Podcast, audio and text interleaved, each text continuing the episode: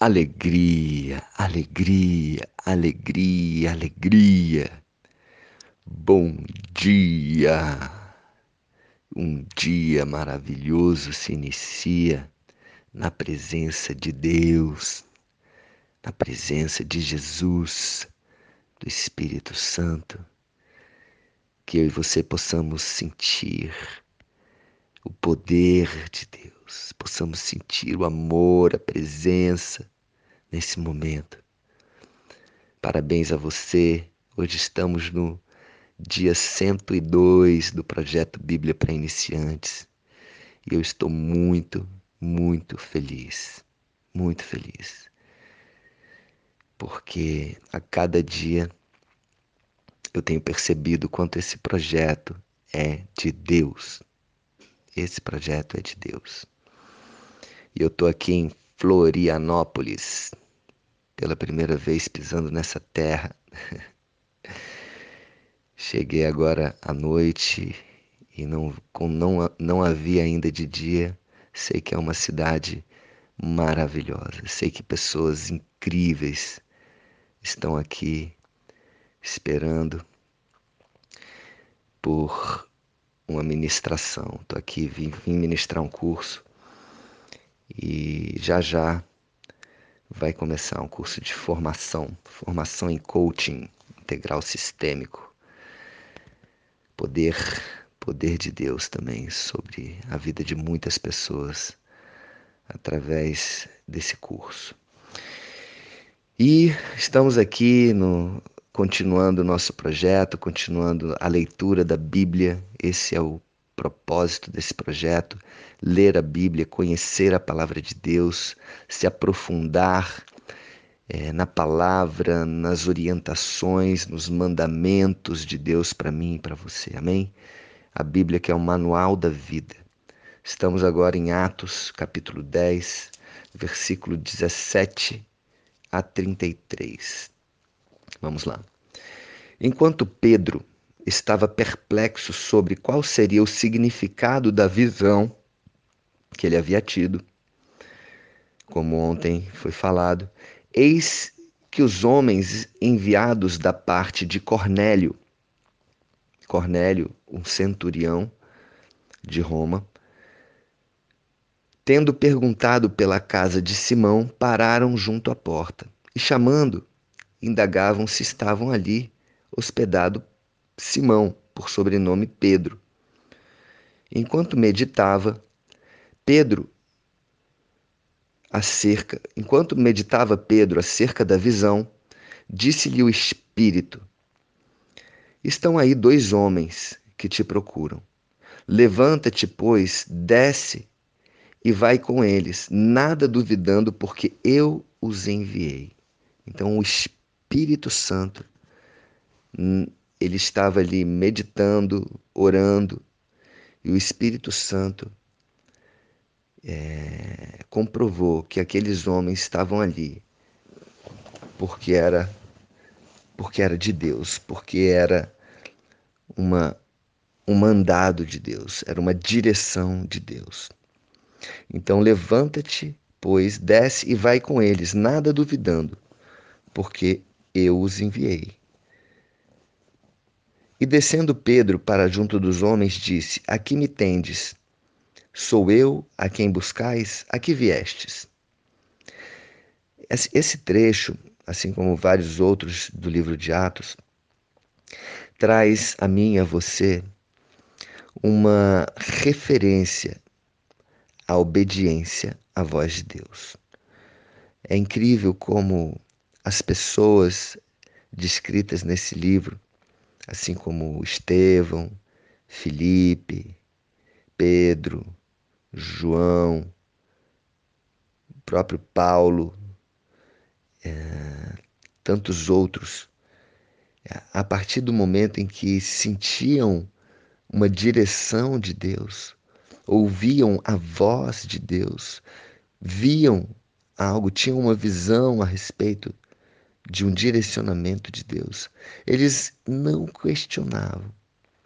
Imediatamente eles faziam aquilo que era orientado, aquilo que era direcionado. O Espírito Santo ele é descrito como um vento, um vento impetuoso.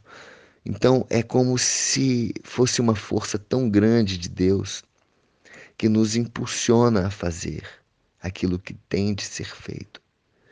Só que o vento, a gente não vê o vento, a gente apenas sente.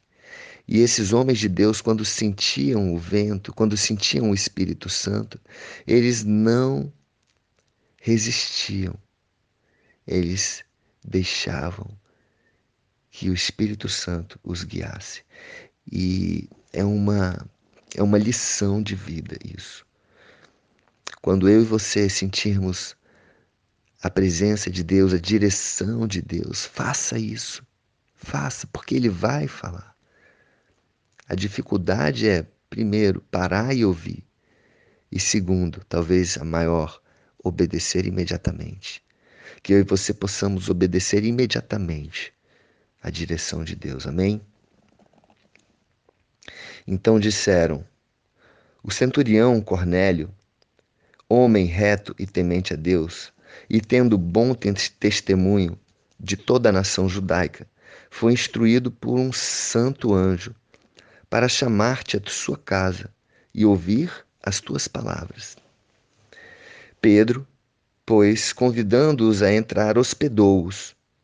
E no dia seguinte levantou-se e partiu com eles. Também alguns irmãos dos que habitavam em Jope foram em sua companhia.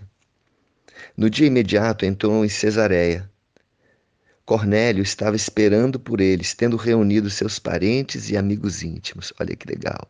A expectativa de Cornélio. Cornélio já sabia que ele ia obedecer à voz de Deus. Cornélio já sabia que ele ia chegar ali e ele já convidou amigos e parentes, amigos íntimos e parentes. Estavam ali todos esperando. Eu imagino Cornélio falando: gente, vem um homem de Deus. Eu tive uma visão e esse homem de Deus vem aqui e ele tem algo para nos dizer.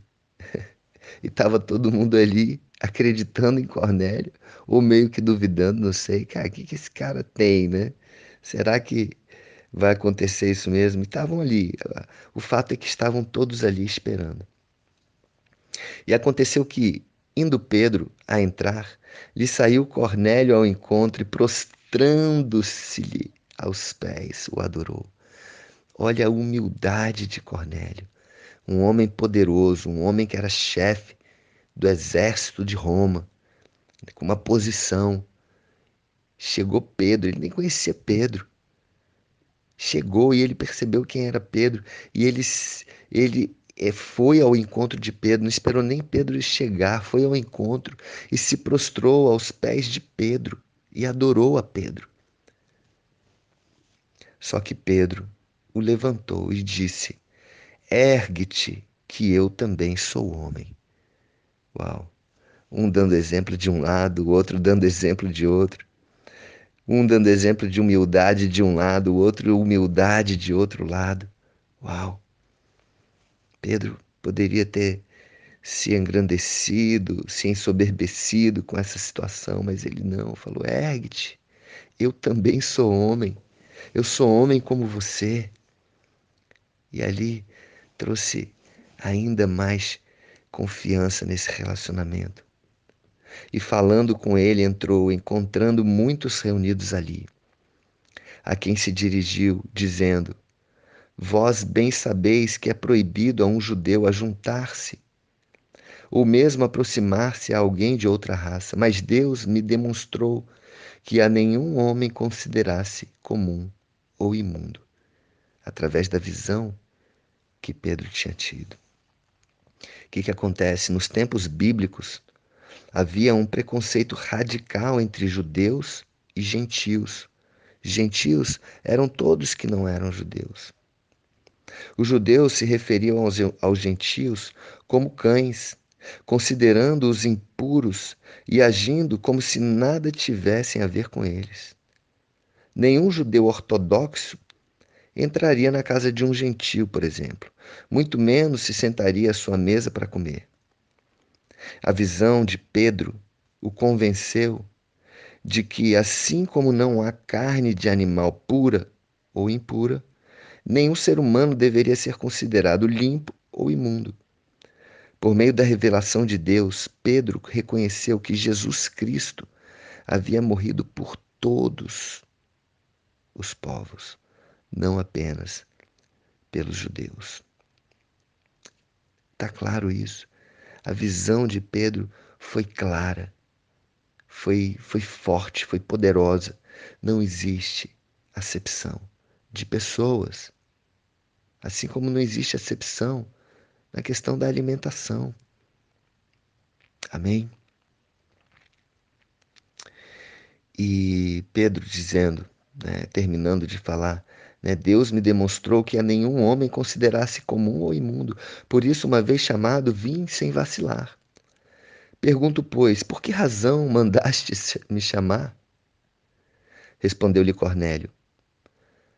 Pedro, faz hoje quatro dias que, por volta desta hora, estava, em, estava eu observando em minha casa a hora nona de um de oração e eis que se apresentou diante de mim um varão de vestes resplandecentes. E disse: Cornélio, a tua oração foi ouvida e as tuas esmolas lembradas na presença de Deus. Manda, pois, alguém a Jope a chamar Simão por sobrenome Pedro. Acha-se este hospedado em casa de Simão, curtidor, à beira-mar. Portanto, sem demora, olha só, sem demora, mandei chamar-te e fizeste bem em vir. Agora, pois, estamos todos aqui na presença de Deus, prontos para ouvir tudo o que te foi ordenado da parte do Senhor. Uau! Que lição de obediência! Que lição! E amanhã vamos entender o que que Pedro foi fazer ali. O que que esse anjo do Senhor falou para Cornélio chamar Pedro. E o que esse anjo do Senhor, o que Deus falou para Pedro: vai, vai para lá.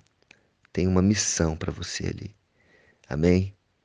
Que Deus te abençoe, que você esteja atento ao chamado de Deus, atento à direção de Deus na sua vida. Amém?